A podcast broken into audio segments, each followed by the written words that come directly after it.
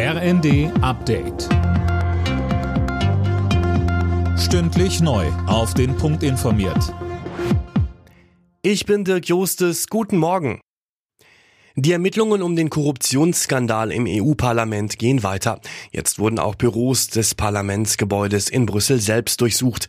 Die Polizei stellte Computerhandys und Tablets sicher. Im Fokus steht ja vor allem die Parlamentsvizepräsidentin Kaili.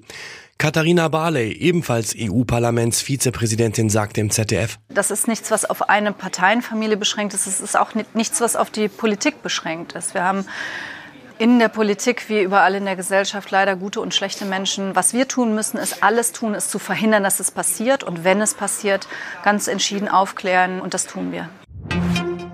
Die Umsturzpläne des mutmaßlichen Reichsbürger-Terrornetzwerks gingen offenbar weiter als bisher gedacht. Wie die Welt berichtet, soll die Gruppe auch sogenannte Säuberungen auf kommunaler Ebene geplant haben. Diese sollten etwa Bürgermeister treffen, heißt es. In einem Gefängnis bei Magdeburg ist eine Geiselnahme beendet worden. Ein Gefangener hatte zwei Bedienstete in seine Gewalt gebracht, wurde aber überwältigt. Bei dem Geiselnehmer handelt es sich um den rechtsextremen Attentäter, der 2019 in Halle eine Synagoge überfallen wollte und dabei zwei Menschen erschoss. Der Iran hat als Reaktion auf westliche Sanktionen Strafmaßnahmen gegen Dutzende deutsche und britische Politiker erlassen. Darunter fällt auch Kulturstaatsministerin Roth. Sie sprach von Propagandasanktionen, die von den Protesten gegen das Regime ablenken sollen.